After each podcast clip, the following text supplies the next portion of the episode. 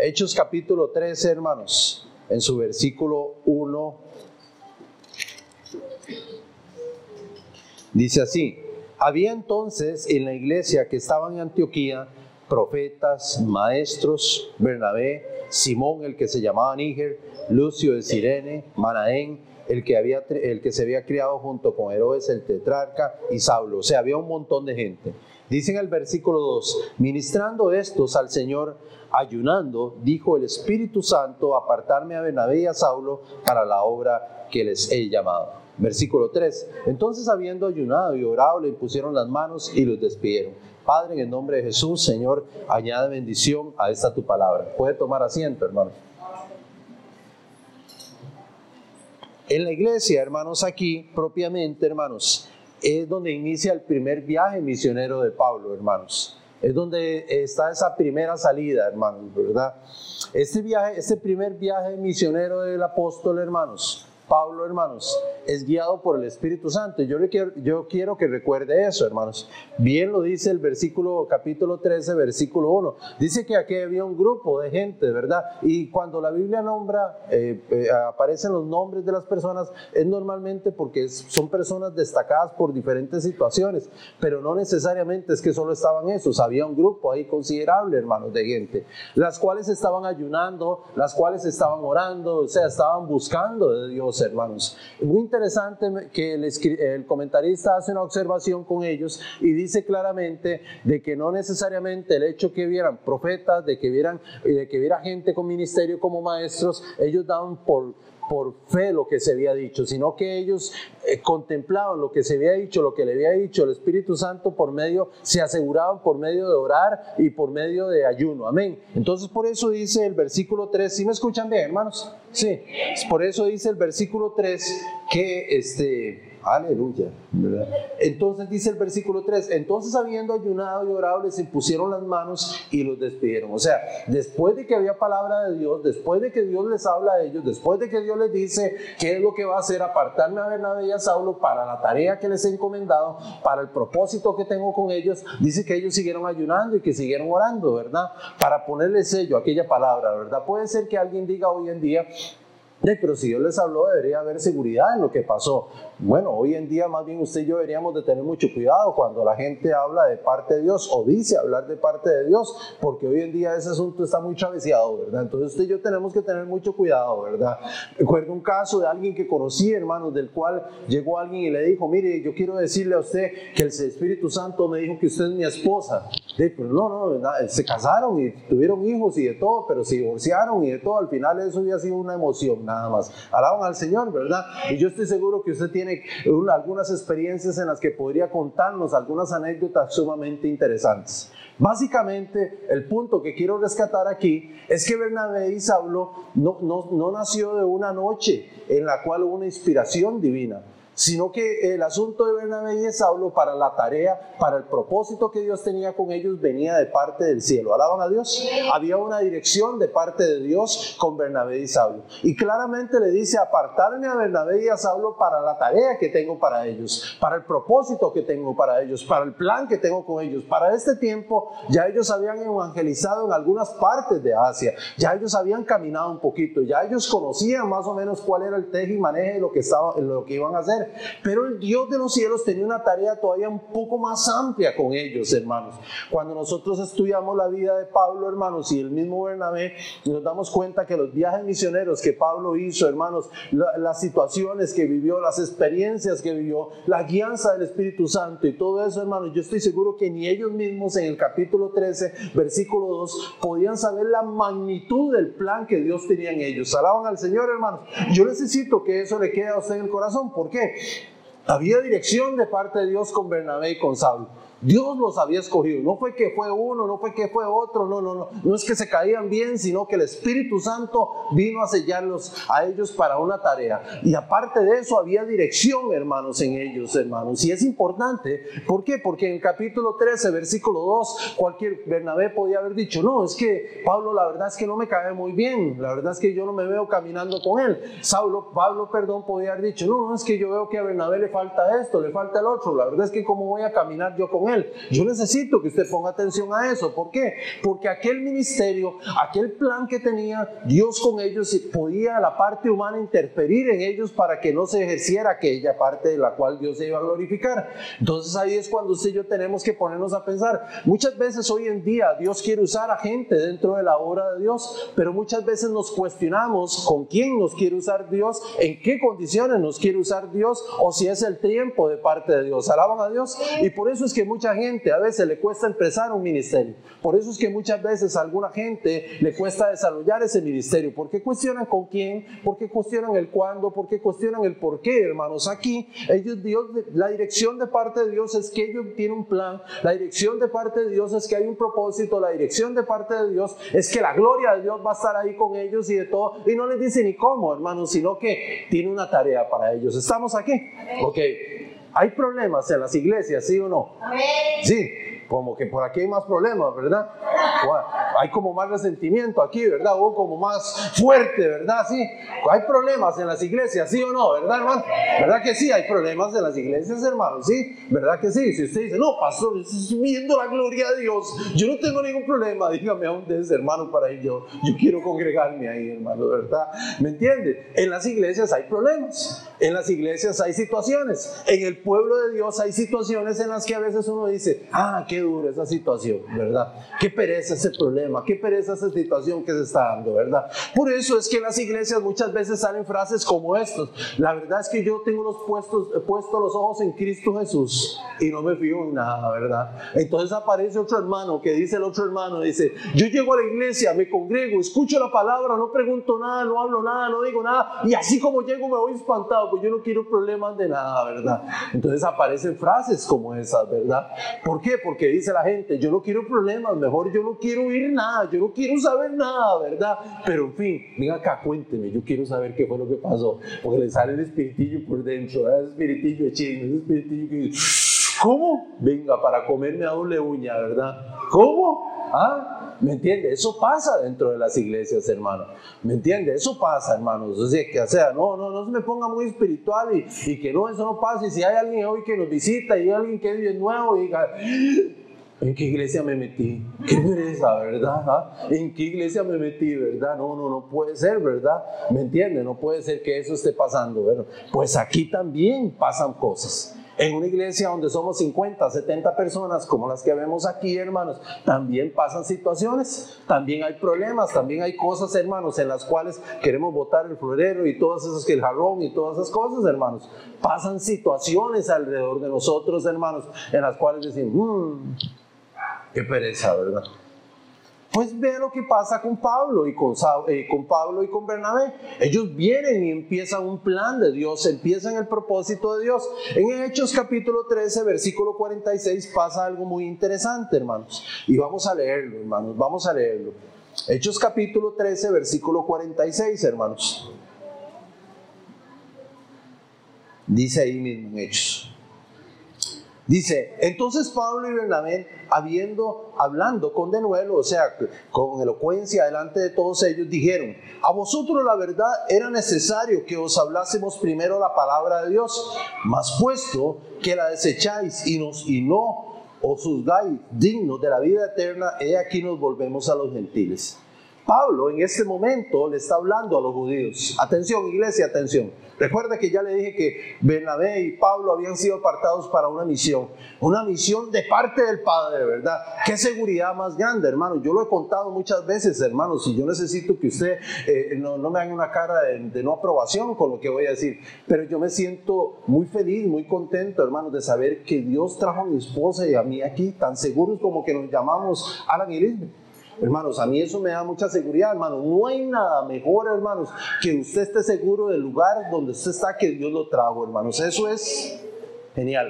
Pues eso le pasa a Bernabé y a Saúl a Pablo. Están seguros de que hay una tarea para ellos, están seguros que hay un plan para ellos, hermanos. Dios lo junta con una misión. En el capítulo 13, en el versículo 46, Pablo le está hablando a los judíos. Pablo le está hablando a gente que sacrifican el templo, a gente que cree en Abraham, hermanos, a gente que se sabe las tablas, a gente que se sabe la Torá, a gente que se sabe parte del Antiguo Testamento, que era lo que había en aquel momento para todos ellos, hermanos. Pablo le está hablando a aquella gente y Pablo le dice a aquella gente, veo que ustedes desprecian la salvación y la vida eterna. Veo incluso que ustedes no se sienten dignos de esa salvación. Por lo tanto, entonces yo voy a ir a predicar a los gentiles. Pablo se acerca a su pueblo. Pablo se acerca a la gente, hermanos, con la cual compartió. Pablo se acerca y le interesan los judíos, hermanos, pero los judíos, aquella gente, hermanos, que conocía la ley, hermanos, no tiene una aprobación para Pablo del mensaje que les está dando, hermanos. Qué interesante eso, hermanos, porque inmediatamente él sigue, hermanos, y él le dice claramente, he aquí nos volvemos a los gentiles, he aquí nos apartamos a los gentiles, he aquí no vamos a seguirles predicando a ustedes porque ustedes no quieren creer la palabra, he aquí, mirad, yo quiero que ustedes entiendan, Jesús nació en Belén, Jesús vino y murió en la cruz del Calvario, Jesús vino a darle una oportunidad de salvación a todos ustedes, pero ustedes ignoran eso, pero ustedes no aprovechan esa oportunidad, por lo tanto nos vamos a los gentiles. O sea, había un plan de Dios. El plan de Dios era encaminar a aquel hombre con un objetivo. Y el objetivo, hermanos, Pablo va y le predica a su familia, Pablo va y le predica a su gente, pero aquella gente rechaza la palabra, hermanos. Entonces se va a los gentiles, hermanos. El versículo 46 y 47 dice así, porque así nos ha mandado el Señor diciendo, he puesto para luz de, te he puesto para luz de, los gentiles, a fin de que seas para salvación hasta lo último de la tierra. Los gentiles oyendo esto, dice el versículo 48, se regocijaban y glorificaban la palabra del Señor y creyeron todos los que estaban ordenados para la vida eterna. Y dice el 49, y la palabra del Señor se difundía por toda aquella provincia. Bendita la gloria de Dios alaban a Dios. Vea lo que pasa en el 50. Pero los judíos instigaron a mujeres piadosas y distinguidas y a los principales de la ciudad y se levantaron persecución contra Pablo y Bernabé y los expulsaron de sus límites, hermano.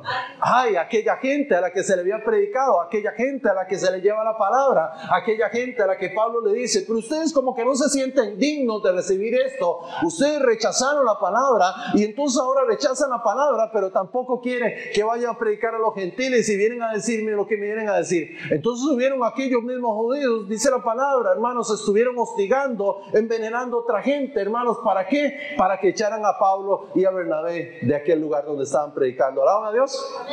Hoy diríamos que no pican leña y no prestan el hacha, ¿verdad? Amén, alaban a Dios. Hay gente alrededor suya y alrededor mía, hermanos, que no le interesa el Evangelio pero tampoco le interesa y no quiere que usted salga adelante con la palabra. Hay gente alrededor de nosotros, hermanos, que no le motiva la palabra, hermanos, para nada, pero tampoco quiere que a usted le motive y que usted salga adelante, hermanos. Hay gente alrededor de nosotros que no quiere que usted salga adelante económicamente ni espiritualmente, hermanos. No importa que ellos estén ahí, hermanos. Hay gente alrededor de nosotros que son buenos siempre para señalar lo malo, hermanos, sino para señalar lo bueno. Hay gente alrededor de nosotros que son siempre muy buenos para estar haciendo comentarios negativos negativos, hermanos, y no estar viendo las cosas buenas que pasan alrededor de nosotros. ¿Conoce usted gente, hermanos, que usted puede ver un día soleado, un día bonito, hermanos, y siempre tiene algo que criticar? Conoce usted gente que siempre habla de crisis, conoce usted gente que siempre habla de pandemia, de cosas que no edifican, de cosas que no ayudan a nada. Conoce usted gente que es bien desesperada, no, no, no le da a usted el deseo de luchar eh, con su comentario, hermano, sino que más bien son comentarios a la baja, a la ruina, a la desesperación, a la frustración. Así hay mucha gente. Esto le pasaba a aquellos judíos. Aquellos judíos se sentían incómodos de que Saulo le estuviera, Pablo, perdón, le estuviera predicando a aquella gente. Aquella gente se convirtió, aquella gente caminaba con la palabra, aquella gente decidió tomar el mensaje que Pablo y Bernabé les estaban impartiendo a aquella gente. Y dice en el versículo siguiente, hermanos, en el 52, y los discípulos estaban llenos de gozo y el Espíritu Santo, pero el 51 dice, ellos entonces sacudiéndose contra el polvo de sus pies llegaron icono. O sea, esa señal en el Antiguo Testamento, hermanos, incluso partes en el Nuevo Testamento como aquí, significaba, los dejo atrás, olvido lo que pasó aquí y sigo mi camino. Ustedes me rechazan a mí, bueno, yo sigo mi camino. ¿Me entienden? Eso es lo que pasa, eso es lo que está pasando ahí. Vemos cómo el plan de Dios empieza a moverse en ellos. Vemos cómo la dirección empieza a moverse en ellos. Vemos cómo el asunto de que ellos aceptaran el plan y el propósito de Dios empieza a moverse en ellos. Y aquí vemos el primer ejemplo de cómo empiezan a predicar. En el capítulo 13, hermanos, en el versículo 52, lo leí ahora y lo voy a volver a leer, hermanos, y los discípulos estaban llenos de gozo y del Espíritu Santo. Es interesante que ellos estén llenos de gozo y del Espíritu Santo cuando los acaban de despreciar. ¿Aló? ¿Sí me escucha lo que le quiero decir? O sea, los acaban de despreciar. ¿Qué les acaban de decir? Lárguense, aquí no los queremos. ¿Qué les acaban de decir? Las piadosas, las señoras piadosas, las señoras, perdón, las señoras influyentes, los principales de aquella ciudad, a los judíos, a los que ellos les predicaron y todos les acaban de decir, aquí no los queremos. Pero ellos estaban llenos de gozo, hermanos, y el Espíritu Santo estaba con ellos. Ellos se sacudieron el polvo de los pies de aquel lugar, hermanos, y decidieron seguir su rumbo, su camino. Me encanta esto, iglesia. ¿Sabe por qué? Porque si yo le pregunto a la gente hoy en día dentro de la iglesia que cuántos saben que lo que hacen lo hacen para el Señor, me van a decir, amén, alaba a Dios. Pero cuando les hacen mala cara, ya no es el mismo amén. Qué interesante esto. ¿Por qué? Porque me doy cuenta que bíblicamente habían dos hombres, hermanos, que fueron llamados a la batalla, que fueron llamados, hermanos, con un plan de parte de Dios, hermanos. Y ellos muy maduramente entendían que tenían que ir a predicar la palabra. Alaban a Dios, hermanos. ¿Me entiende? Pero cuando van y predican la palabra, son rechazados, no importa, siguen predicando la palabra. Aquel que quiere escuchar la palabra, aquel que está deseoso de escuchar el mensaje de Dios. Pero les cierran las puertas, pastor, les pasó esto, les pasó el otro. No importa importa, hay que sacudirse los pies, pero hubo gente que escuchó la palabra, hubo gente que aceptó al Señor, hubo gente que encontró que había palabra de Dios y que había salvación a ellos. ¿Alaban a Dios? Los demás me quieren echar, los demás no me quieren. Bueno, yo tengo que decirle algo, estoy gozoso porque me echaron de un lugar por hacer lo correcto delante de Dios. Estoy gozoso porque aunque no le caí bien a todo mundo, el Dios de los cielos puso gracia en mí para anunciar las buenas nuevas en aquel lugar. Entonces volvemos al mismo ejemplo de siempre encontramos que predicar la palabra, o al menos muchas veces, mucha gente dice que predica la palabra, pero cuando realmente nos damos cuenta, es cuando el fruto viene de esa gente, hermanos.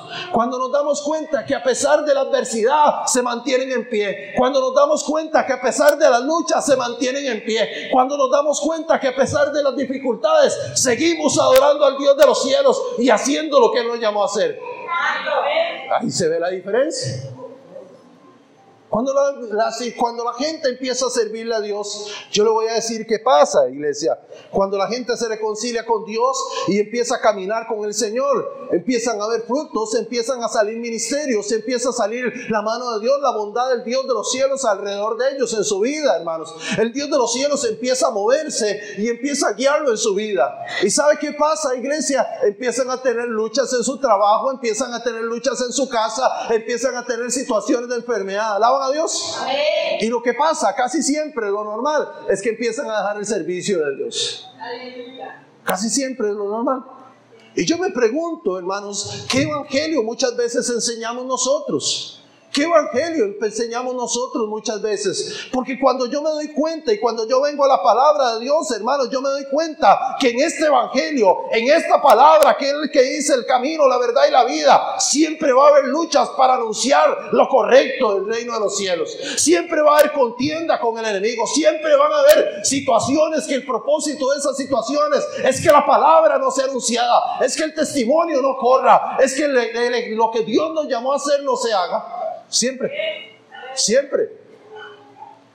Siempre, hermanos. Escuchaba un día eso a un predicador, hermanos, decir, hermanos, que es que de alguna manera se ha estado predicando un evangelio muy light, hermanos donde yo tengo que ser bendecido, donde no tiene que haber ningún problema alrededor mío, hermanos, donde la bendición de Dios va a llegar a mi vida, ande haciendo lo que ande haciendo. Yo quiero decirle a usted, iglesia, que Dios no va a bendecir a alguien que no le interesa congregarse. Yo quiero decirle a usted hoy, iglesia, que la palabra de Dios no va a ser torcida con alguien para que sea bendecido cuando no es fiel a Dios con su dinero, con su tiempo, con sus cosas. La palabra de Dios me dice que Él va a bendecir al que le da de lo que tiene que darle. Así de sencillo. La palabra no se va a torcer a mi favor. Para, porque es lo que yo quiero, porque es que yo sé y Él es muy bueno, Él es muy especial. Eso no pasa, hermano. Cuando veo lo que pasa en la historia bíblica, me doy cuenta de esto, iglesia. Una de las cosas que pasa con el pueblo de Israel cuando está allá en Egipto es que en una noche salió de Egipto. Todo el pueblo, los 600 mil hombres, más mujeres, más niños, más todos los animales, en una sola noche salieron de Egipto. Alaban a Dios. Si sí, eso pasa. Hubo una lucha con las plagas y de todo, pero una sola noche el pueblo de Israel necesitó para salir de Egipto. Pero le tengo que decir algo, iglesia. ¿Sabe cuánto necesitó el pueblo de Israel para que Egipto saliera de su corazón? 40 años, toda una generación. Entonces, no es lo mismo salir de aquel lugar que sacarlo del corazón. No es lo mismo. No es lo mismo. Hay gente hoy en día, hermanos, que yo quiero decirle esto. Hoy se levanta o se ha llamado una generación de cristal, aquellos que no se les puede decir nada, que no se les puede ver por ningún lado. Y esa generación está más bien que en línea con la juventud. Por ahí es donde anda esa generación de cristal. Una generación que no se le puede volver a ver, no se puede decir nada. Una generación donde ahora un niño de una edad como así, ¿qué le dice? Usted no me puede tocar, usted no me puede decir nada, usted no me puede hablar feo a mí, porque si no le echo el patronato. Alaban a Dios.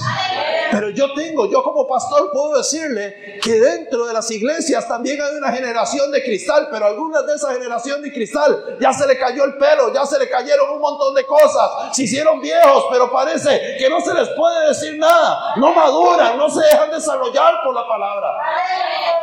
Pablo lo entendía. Pablo decía claramente, mire, ¿sabe qué? Y los discípulos estaban llenos de gozo y el Espíritu Santo, pero les acaban de decir que se larguen. Pero les acaban de decir que no los quieren ahí, pero estaban llenos de gozo y el Espíritu Santo se movía alrededor de ellos. Estaban gozosos porque estaban en el lugar haciendo lo que Dios los llamó a hacer. Estaban gozosos. Si usted lee las cartas, usted se va a dar cuenta que los apóstoles decían, no estuvieron por dignos de ser azotados por el nombre del Señor Jesucristo. Alaba a Dios. Entonces se sentían gozosos hasta porque los habían castigado. Se sentían gozosos, hermanos. Él sigue hablando, hermanos, y quiero seguir tocando algunos puntos. En Hechos capítulo 15, versículo 36, hermano. Él dice algo más, hermanos.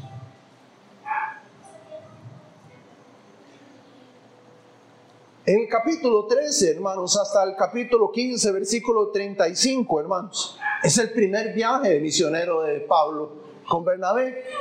Dios los había encomendado. Recuerde lo que le dije. La palabra dice claramente que el Espíritu Santo vino para ellos, hermanos, en un día en que estaban en ayuno, en oración, hermanos, y le dice, apartarme a Benabé y a Saulo para la obra que les he encomendado. Y tuvieron más luchas, solo le leí esa, hermanos, ahí, pero en otros lados, hermanos, le fue más mal. Los golpearon, les dieron duro, hermanos, y de todo. Y me llama la atención que incluso cuando Pablo es apedreado en Listra, hermanos, lo dejan allá tirado afuera, hermanos, porque creyeron que estaba muerto. Escuche, creyeron que estaba muerto, hermanos. Si hubieran sabido que estaba vivo, le siguen dando, hermanos. Pero Pablo se levanta de aquel lugar y vuelve otra vez a la ciudad. Alaban a Dios. Hoy diría, es como darle un zorro, hermanos. Sigue viniendo, hermanos. ¿Ah? Es que qué interesante, hermanos, cómo hace falta esa perseverancia hoy en día en aquella gente que dice amar a Dios. Cómo hace falta esa perseverancia, hermanos, en esa gente hoy en día, hermanos, como el que tenía esa gente. ¿Cómo hace falta esa decisión en la gente, hermanos? ¿Sabe qué decidir amar a Dios independientemente de lo que me afecte, independientemente de lo que quiera venir a dañarme? Decidí amar a Dios, hermanos. Decidí involucrarme con Él. Decidí ser parte del reino independientemente de lo que pase. Así crea todo el mundo en mí o así no crea nadie en mí. Yo creo en lo que Dios va a hacer en mí. ¿Cómo hace falta esa gente hoy en día? Pero para la gente que piensa que no, mejor no me congrego, mejor no me involucro porque no quiero tener problemas. Yo quiero decirte que vea lo que pasó con aquel hombre que había sido escogido de parte de Dios con Bernabé. En el capítulo 15, en el versículo 36, dice así, para iniciar el segundo viaje, Pablo desea salir otra vez a visitar las iglesias por donde estuvo. Eso los había llamado el Señor. Y Pablo está ahí con Bernabé. ¿Para qué? Para compartir aquel viaje, hermanos. Y en el versículo 36 dice, después de algunos días, Pablo dijo a Bernabé, volvamos a visitar a los hermanos en todas las ciudades en que hemos anunciado la palabra del Señor para ver cómo están. ¿Qué hermano tenía ese plan? Nada. Gloria a Dios. Volvamos a visitar a los hermanos, ¿verdad? Pero les había ido duro, los habían garroteado, les había pasado un poco de cosas, los habían tirado afuera, los judíos les habían rechazado, hermanos, pero ellos salían con gozo del lugar donde estaban, hermanos. Bendita la gloria a Dios cuando Dios está en el corazón de alguien, a quien, aunque en los ojos de los hombres las cosas no estén bien o esté mal o le haya ido mal, aquel hombre que Dios está en ese corazón, hermanos, siempre tiene un motivo de gozo, hermanos. Se da cuenta que incluso lo que esté viviendo hoy en día, hermanos, trasciende lo normal, trasciende lo terrenal, porque el gozo proviene de Dios y es hacer lo que Dios nos llamó a hacer. Alaban a Dios. Eso le pasa a él. Hermanos, y él lo comparte con Bernabé. Y le dice, ¿sabe qué, Bernabé? Iniciamos un segundo viaje. Vamos a visitar a los hermanos, a ver cómo están. Y dice en el versículo 37, dice, y Bernabé quería que llevasen consigo Juan Marcos, el que tenía por sobrenombre Marcos, pero, uh, pero a Pablo no le pareció bien llevarlo consigo al que se había apartado de ellos en Panfilia y no había ido con ellos a la obra. Alaba a Dios. Entonces pasa un primer tanate con ellos. Alaba a Dios, iglesia. Ah, pastor, es que, es que a mí me pasó ese problema porque Juliano no estaba ungido. Alaba a Dios.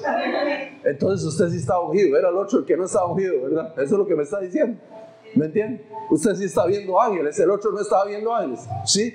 Entonces, ¿por qué se resiente si usted está viendo ángeles? Alaban a Dios. El problema es que los dos, ninguno de los dos estuviera viendo ángeles. ¿Ah? Ve qué interesante lo que pasa aquí. Y entonces sigue diciendo el versículo, el 39, y hubo tal desacuerdo entre quienes, dígalo usted, entre quienes, entre quienes, vamos a ver, vamos a ver, a ver, entre quienes hubo tal desacuerdo, entre quienes, es que yo no sé, vamos a ver, usted sí lo ve bien, William de allá, ¿verdad? Aquí estoy, aquí, vea que usted lo ve bien, entonces todos los demás bien, ven bien, ¿verdad que sí, don Javier, usted ve bien? Amén. ¿Entre quiénes hubo tal desacuerdo? Entre ellos. Entre los dos ungidos. ¿Ah? Entre los dos ungidos hubo un desacuerdo. Entre quienes, capítulo 13 del libro de Hechos, entre los que dijo la palabra de los que dijo el Espíritu Santo, apartarme a Bernabé y a Saulo para la obra que les he encomendado. ¿A quiénes? A los que caminaron en el primer viaje juntos, a los que navegaron en el primer viaje juntos, a los que echaron en el primer viaje juntos, a los que le volaron garrote en el primer viaje juntos, a los que sufrieron penalidades en el primer viaje juntos, a quienes? A los que salían victoriosos y el Espíritu Santo les daba gozo en medio de las luchas y en medio de las contiendas. Hubo un tal desacuerdo entre ellos. Pastores, que cómo pasan cosas en la iglesia, pastor, ¿verdad? Y le dicen a uno, no, pastor, pero aquí es menos, es que donde yo estaba, pero sí, siempre pasan cosas, pastor. Sí. Y le dicen a uno, y usted que no se da cuenta, ¿verdad? Pero, hermano, uno de todo se da cuenta, siempre, hermano, tarde o temprano uno de todo se da cuenta. Pastor, es que cómo pasan esas cosas, ¿verdad? Pastor, yo, pastor, yo era fulano y tal, yo era sultano, pastor, yo hacía esto, yo hacía el otro, donde yo estaba, pastor, pero, es que son tantas cosas que lo desaniman a uno, pastor, ¿verdad?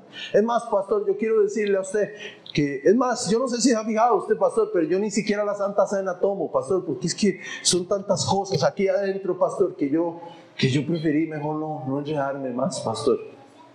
Ajá. Sí. Hay gente dentro de la iglesia, hermanos, que no toma la Santa Cena. Pastor, pero usted dice del altar que no es obligado. Claro, no es obligado. Pero la verdad es que no es una imponencia mía. Si usted no toma la Santa Cena, usted un día va a tener que darle cuentas a Dios y decirle por qué no la tomó. Porque eso no fue una ordenanza mía. Eso fue Jesús el que dijo que no iba a volver a participar de eso hasta que Él viniera. Y Jesús dijo, hace esto en memoria de mí. Hace esto en memoria de mí por mi muerte, por mi resurrección, pero no solo eso, porque voy a volver a venir. Y hay mucha gente piensa que no va, que su vida va a estar ahí siempre eternos, que nunca va a tener ninguna situación, hermano. ¿Entiende? ¿Cómo puede ser posible que, que, alguien, un servidor de la iglesia, no tome la Santa Cena? ¿Cómo puede ser posible que mucha gente dentro de la iglesia, hermanos, tome la, tantas, la Santa Cena aun cuando odia a otro hermano, odia a otra hermana dentro de la iglesia? ¿Cómo puede ser posible que haya gente dentro de la obra de Dios, hermanos, que no practique algo o que lo haga, hermanos, sin discernir que es el cuerpo de Cristo lo que nosotros estamos tomando? ¿Cómo puede ser eso? Pablo decía a ellos, dice la palabra, hermanos, dice que hubo tal desacuerdo entre ellos, hermanos, que se separaron. Bendita la gloria de Dios, hermanos. Hubo tal desacuerdo entre ellos que se separaron. ¿Entre quienes? En los que veía la mano de Dios. ¿Entre quienes? En los que estaba el favor de Dios. ¿Entre quienes? En los que estaban viendo la gloria de Dios. Hubo tal desacuerdo en ellos. ¿Ah? ¿Ha conocido usted a alguien dentro de la obra que dice, sí, sí, hermano, pero yo con Julano no trabajo? ¿No ha conocido usted a gente así? ¿Ah? ¿Ha conocido usted a gente que dice, hermano, todo estaba muy bien, pero pasó ese hermano a cantar y nada que ver? ¿Mm? Y hay otros tan brochas que le dicen a uno, mejor hubiera seguido cantando usted, pastor, sí, sobre todo yo. ¿Sí? ¿Ah? Que parece que trabajan a doble rodillo. ¿Mm? ¿Me entiende, hermano, lo que quiero decir, hermano? Dice la Biblia que ellos fueron escogidos. Dice la Biblia que había una tarea clara sobre aquellos hombres. Dice la Biblia que había un mandato claro sobre aquellos hombres. Y para este capítulo 15, versículo 36, habían tenido la experiencia del primer viaje. Sí se gozaron, sufrieron, padecieron y de todo, pero la, la intención de esta conversación fue sana, fue buena, fue transparente. Mire, Bernabé, visitemos a todos nuestros hermanos, a todos los que visitamos. Vamos a ver cómo están las iglesias, vamos a compartir con ellos. Pero esta vez no llevemos a Juan Marcos, porque Juan Marcos nos abandonó en el primer viaje. Y Bernabé le dice, no, no, ¿cómo me va a dejar al afuera? Si es mi discípulo, estamos ayudándole para que él salga adelante. Si estuviera aquella hermana, diría, estamos aquí para ayudarnos, pastor. ¿Mm? Para apoyarnos. Y se separan, iglesia. ¿Quiénes? Aquellos que estaban en aquel día donde hubo ayuno, oración, palabra profética y guianza del Espíritu Santo. Diríamos, wow. Aquellos que Dios había unido. Yo quiero que usted me escuche esto, iglesia. ¿Me entiende? ¿Por qué es que ellos se separan? Porque hubo un desacuerdo entre ellos, un desacuerdo que significaba llevar a alguien o no llevar a alguien, hermanos. Yo quiero que usted entienda esto. Muchas veces hay ministerios que se frustran, hay planes de Dios que no llegan a un buen puerto. ¿Sabe por qué no llegan a un buen puerto? No porque el Dios de los cielos no lo quiera así, sino porque la gente toma sus decisiones de camino muy humanas. ¿Me entiende? Muy humanas. Muy humanas. Muy humanas en las cuales van a tener sus consecuencias tomó decisiones espirituales en las cuales, o tomó unas decisiones que usted creyó que eran espirituales, pero no eran muy humanas. Eran muy humanas. Eran muy humanas y al final separaron un ministerio, separaron un propósito que Dios tenía. Después de esto, hermanos, dice así, hermanos, Bernabé navegó tomando Juan Marcos y navegó a Chipre. Y Pablo, escogiendo así, salió encomendado por los hermanos a la gracia del Señor. Y aquí hay dos versículos que para mí son claves. Porque después de esto, hermanos, el, usted no ve al mismo Bernabé en la Biblia que estaba en el primer viaje. Como que, como que pasa desapercibido Bernabé. Ya no está ahí como en ese, en ese primer plan. Pero usted sí ve un Pablo que está ahí en el primer plano, iglesia. ¿Alaba a Dios? ¿Me entiende? Yo, yo lo que quiero es que usted me entienda, iglesia. Cuando usted y yo no estamos en el lugar donde Dios desea, cuando usted y yo no, no, estamos haciendo lo que Dios nos llamó a hacer, no vamos a dar el fruto que tenemos que dar. Podemos dar fruto para alguna gente que va a verlo con ojos muy humanos y va a decir, todo está bien. En este mundo, en esta época, hermanos, todo está bien, no hay ningún problema. Usted puede salir adelante.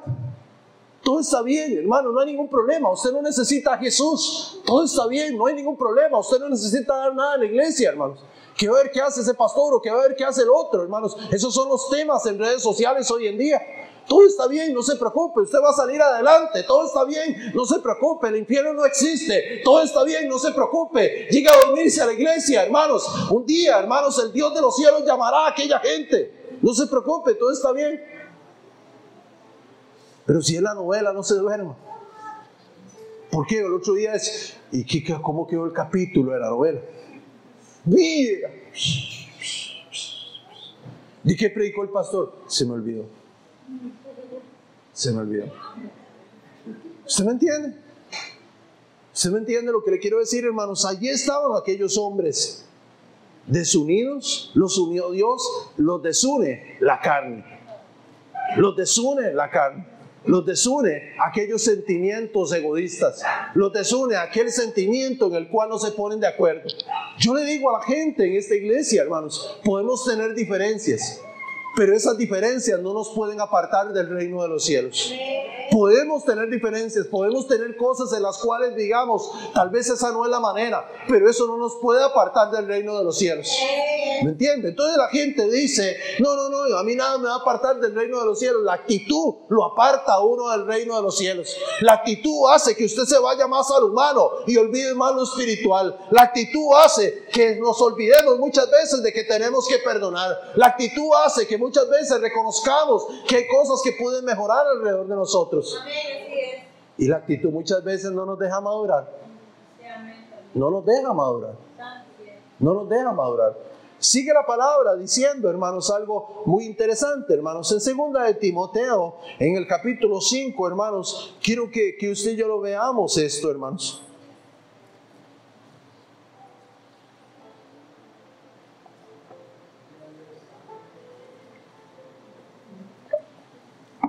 Segunda de Timoteo, capítulo 5, hermanos.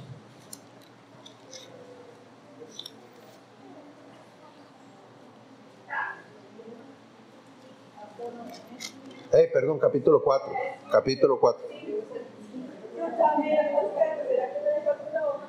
Yo tengo a alguien conocido que hace eso para molestar dentro de la iglesia.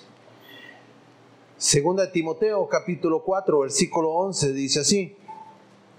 Pablo está pasando ya algunas situaciones diferentes aquí. Ya pasó el segundo viaje, hermanos, y está ya en el tercer viaje, casi que en el último, hermano.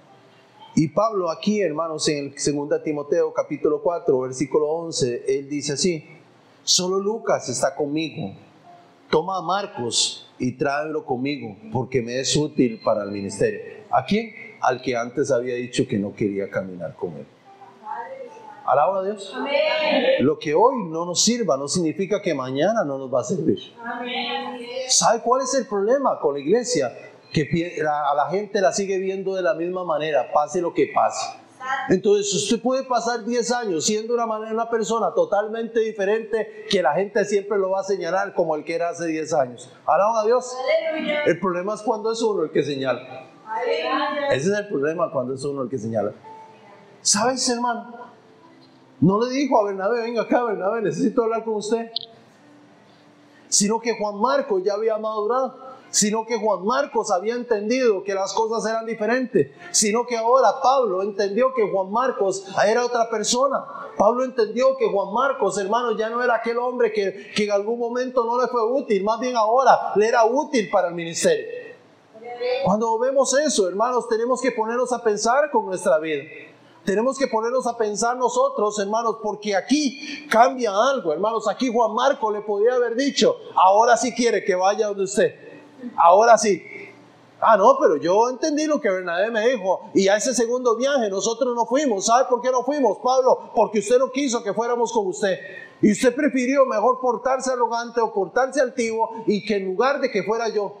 Y sabe que Bernabé tuvo tiempo conmigo. Y sabe que yo le voy a decir una cosa a usted, Pablo. Voy a esperar a ver qué me dice Bernabé para ver si voy o no voy. Porque la verdad es que yo no me siento nada como yendo con usted. Eso podía haber sido la decisión de Bernabé, eh, de Juan Marcos. Pero vemos a un hombre que actúa diferente. Vemos a un hombre que a la luz de la palabra tiene una actitud positiva. Vemos a un hombre que seguramente recordaba que Pablo no era del agrado de Pablo en aquel momento. Vemos a un hombre que podía ser, era maduro para entender que ahora era útil para el ministerio y que si aquel hombre que en algún momento lo había rechazado, había algo más encima de él, hermanos, y era que el Dios de los cielos le estaba abriendo una puerta a aquel hombre, hermanos, Juan Marcos, para ir a trabajar a la par del apóstol. Aquí no se frustra la actitud, aquí no se frustra lo que Dios quiere hacer por una actitud humana, sino que encontramos un hombre receptivo para el ministerio. Esto me encanta, iglesia. ¿Sabe por qué? Porque me doy cuenta de que aunque nosotros en algún momento nos equivoquemos, iglesia, siempre va de alguna manera a depender de nosotros. Cristo hizo por usted y por mí todo lo que tenía que hacer en la cruz del Calvario. Pero hay un porcentaje en usted y en mí, hermanos, que nos aparta o nos acerca a Dios. Hay un porcentaje en usted y en mí, hermanos, ese sí, esa actitud final, hermanos, que es la que nos puede llevar a brillar en un ministerio, hermanos, o a opacarnos en otro lugar, hermanos. Esa actitud es la que puede hacer que crezca una raíz amargura en nuestro corazón o que al final haya gozo alrededor de nuestra vida. Esa actitud es la que marca la diferencia en un hombre y una mujer, hermanos, para el plan que Dios tiene establecido en ellos. Esa actitud es la que hace que la gente dentro de la iglesia pueda ser consciente que hay problemas, que hay situaciones, que hay cosas adversas, hermano, pero va a tener la madurez para poderlas enfrentar en medio de todo eso y decir, bendita la gloria de Dios. Tengo motivos para gozarme, tengo motivos para reír, tengo motivos para llorar de alegría, tengo motivos para avanzar, tengo motivos para no esconder los dones, los talentos que Dios ha puesto en mi vida, tengo motivos para perdonar y para avanzar. ¿De cuáles somos, iglesia? ¿Cómo actuaríamos usted y yo? Si Pablo nos manda a llamar después para decirnos que somos útiles para el ministerio. En el libro de Hechos, volviendo otra vez a Hechos, en el capítulo 20, hermanos, Pablo está en el final, hermanos, de su, de su ministerio, va camino, hermanos, a Jerusalén para ser después llevado nuevamente a Roma, hermanos, y ahí pasar algunas situaciones un poco difíciles, hermanos. Pero en el libro de Hechos, en el capítulo 20, hermanos, él empieza a despedirse, hermanos. Bendita la gloria de Dios. Hechos capítulo 20, versículo 28, hermanos. Pablo se despide de la gente de Mileto. Y en el versículo 28 él le dice, del 26 vamos a leer y le dice, por tanto, yo os protesto en el día de hoy que estoy limpio de la sangre de todos ustedes. Pablo les dice eso. Cuando usted lee el contexto, usted se da cuenta que Pablo les está diciendo eso. Yo no les he predicado a ustedes basura. Yo no les he predicado a ustedes Paula. Yo les he predicado la palabra a ustedes. Y yo quiero que entienda que ese por tanto significa, yo estoy limpio de ustedes, de su sangre, porque yo he predicado una sola palabra, porque yo he venido a decir aquí lo que el Dios de los cielos quiere que diga. Alaban a Dios. Y él dice, y él dice así, porque no he rehuido, no he rehuido a anunciarnos todo el consejo de Dios. Alaban a Dios. A mí me encanta, hermanos, porque yo, yo como lo he dicho otras veces, yo no soy Pablo, yo solamente soy Alan, hermanos. Pero es muy feo decirlo, hermanos, de mi parte tal vez. Pero en esta iglesia se ha predicado la palabra, se ha predicado una palabra sana, una palabra que puede cambiar la vida suya, hermanos. No una palabra de falsa, no una palabra de faula, no una palabra donde usted salga diciendo por esa puerta, qué bueno soy, no necesito nada, qué bueno soy, no necesito nada. No, una palabra donde usted salga retado por esa puerta diciendo, necesito ser mejor, necesito ser diferente, necesito cambiar, necesito madurar, necesito seguir siendo transformado. Él dice, discípulo decía claramente, no pretendo yo haberlo alcanzado todo, sino que prosigo, prosigo, prosigo, prosigo. Eso decía Pablo. Y él dice claramente, hermanos, en el 28, le dice, por tanto, mira por quién, por quién, por vosotros. Vamos a detenernos ahí. Por tanto, mira por vosotros. O sea, mira por mí. Amén. Todos aquí, mira por mí por mí, toques el pecho, usted diga, mira por mí. Pablo le está diciendo, por tanto, cuídese usted, fíjese en usted. Eso es lo que Pablo está diciendo, por tanto, fíjese en usted, fíjese en usted. ¿Sabe por qué, hermanos? Él empieza así. Porque él dice, esa palabra es la que los va a juzgar. Esa palabra es la que nos enseña. Esa palabra es la que nos madura. dice, por tanto, mire, yo quiero que usted entienda, cuídese usted mismo, es lo que está diciendo. Deje de estar cuidando la viña de los demás, deje de estar viendo a los demás y empiece a preocuparse por usted.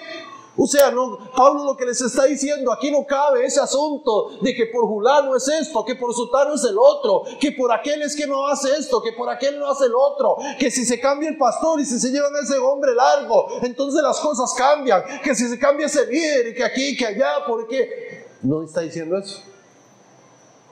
cuídese usted. Pablo le dice en el versículo 28, por tanto, mira por vosotros, mira por vosotros, mira por vosotros.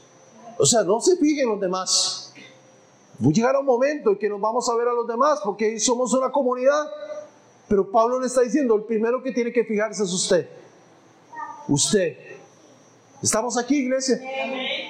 Y dice en 28, y por todo el rebaño en que el Espíritu Santo os ha puesto. Y puede ser que usted diga, pastor, pero yo estoy leyendo ahí que habla de obispos, o sea, eso le está tirando al pastor. Pastor, entonces usted tiene que fijarse en usted primero y luego ver todo el rebaño. Claro que sí, pero también si usted lee el contexto, le dice que usted tiene que fijarse en usted mismo, en lugar de estar viendo a los demás. Hoy la iglesia se pierde, hermanos, poniendo excusas.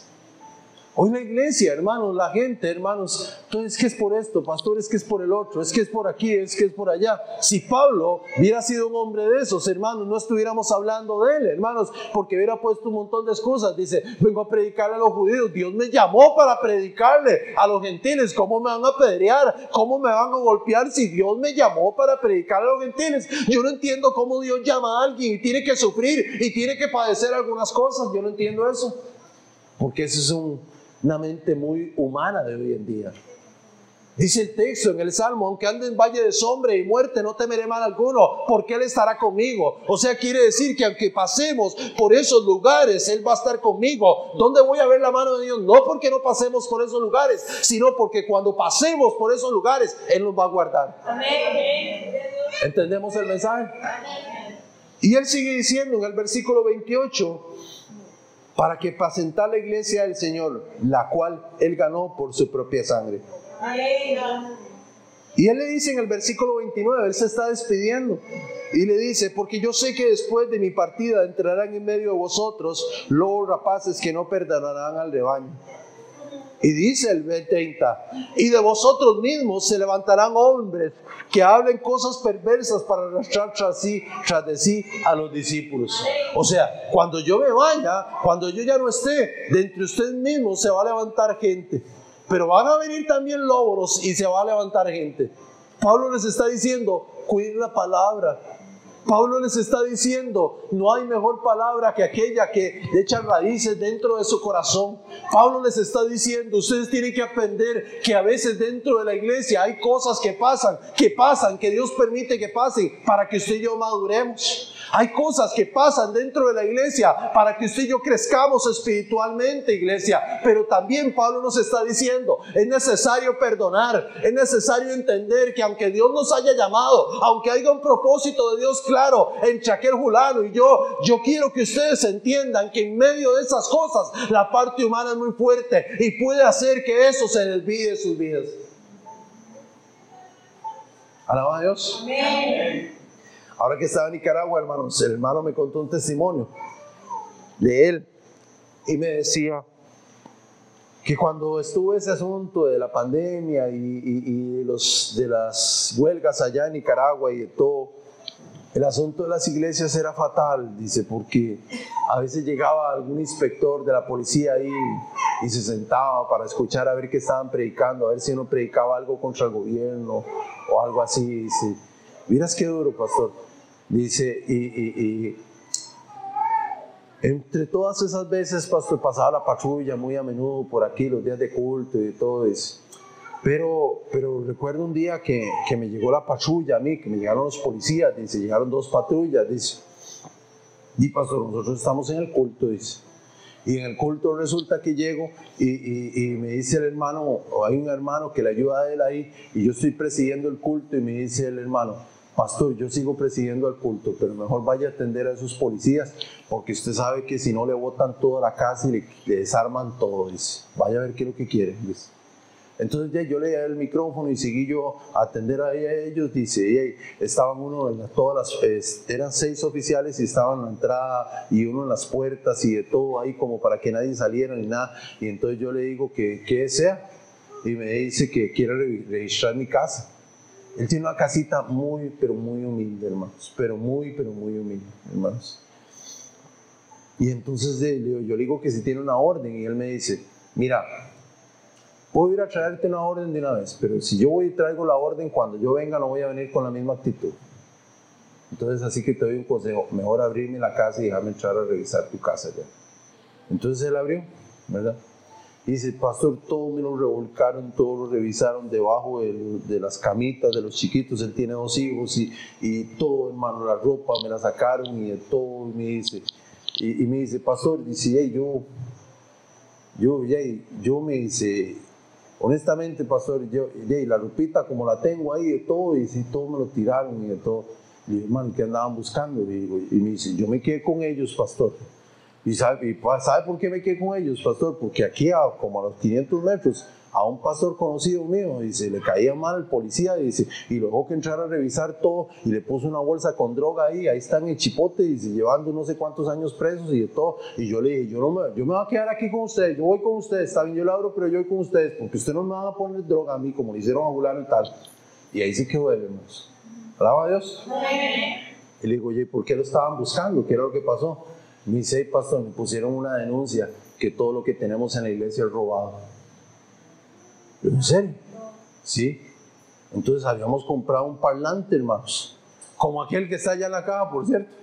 Aquella caja que está ahí es un parlante, hermanos. Una bendición ahí para la iglesia. Hermanos, igual a ese. buen parlante. Y entonces teníamos un pianito ahí, de todo, ¿verdad? Es una iglesia muy, pero muy humilde, hermanos, ¿verdad? Hermanos, en Nicaragua, hermanos, un maestro de obras gana 10 mil córdobas al mes.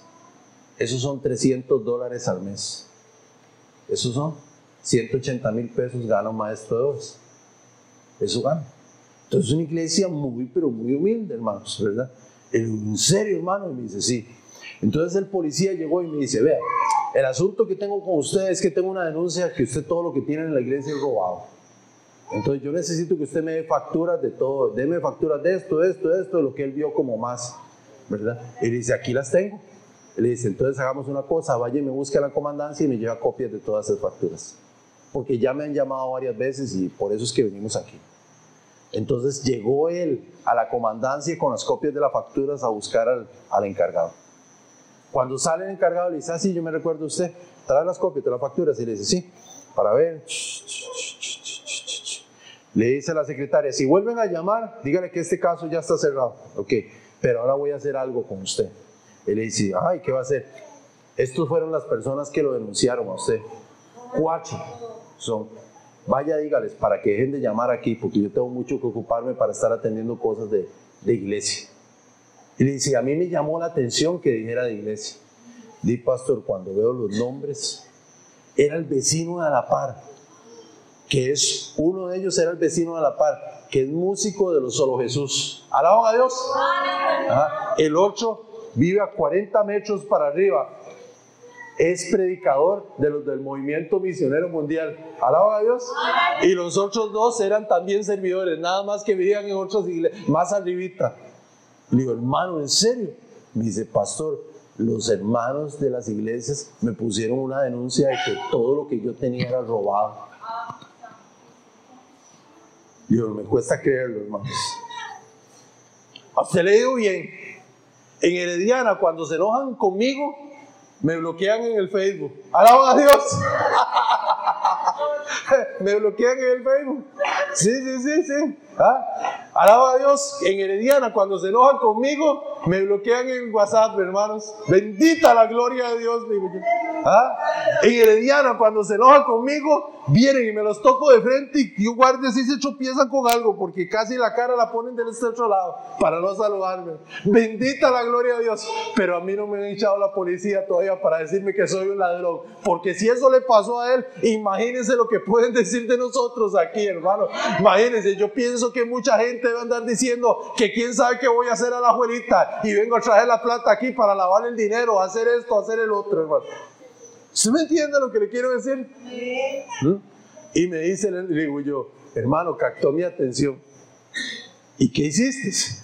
Ah, pues le pedí que así como él me pidió una copia de todas las facturas, le pedí una copia de la denuncia. ¿verdad? Y voy Miras cuando salieron, pastor. Y le digo, hermano, ¿cómo está? Sí, pastor, todo bien. me dijeron, amén, gloria a Dios, que Dios lo bendiga, pastor, ¿cómo va todo? Así. ¿Ah? Y, es que vengo a hablar con usted por esto. Ya llegó la policía y me revisó, ya le presenté todos los documentos, pero vea, aquí está su nombre. Él me dijo que viniera y lo buscara a usted, que usted era el que había puesto la denuncia. ¿Qué hicieron, pastor? Bajaron la cara y no sabían ni qué decir. Todos, todos. Y hace poco uno vino con una necesidad tremenda y resulta que al que el día había tachado de ladrón fue el que le ayudó para solucionar el problema de la necesidad que tenía. Bendita la gloria de Dios. ¿Sabes una cosa, iglesia? Nuestra actitud, una vez más, puede acercarnos al reino de los cielos. Lo importante no es lo que la gente diga de mí. Lo importante es dónde estoy yo y qué estoy haciendo yo para Dios. Porque aunque nos paguen mal, hermanos, aunque me sigan bloqueando en el Facebook, aunque sigan diciendo tonteras, hermanos, la gloria sea para Cristo, pero seguimos gozosos viendo el favor de Dios alrededor de nuestra vida. Póngase de pie. Padre, en el nombre de Jesús, Señor Dios, hoy te presento este tiempo que hemos tenido, Señor Dios. Bendigo tu nombre, Señor Dios, y te agradezco eternamente, Señor Dios, por la oportunidad que nos das de estar hoy aquí con nosotros, Señor Dios. Bendigo a mis hermanas y a mis hermanos, Señor Dios. Y así como tú les trajiste, te pido que las lleves a sus hogares, Señor Dios, en el nombre poderoso de Jesús, hermanos.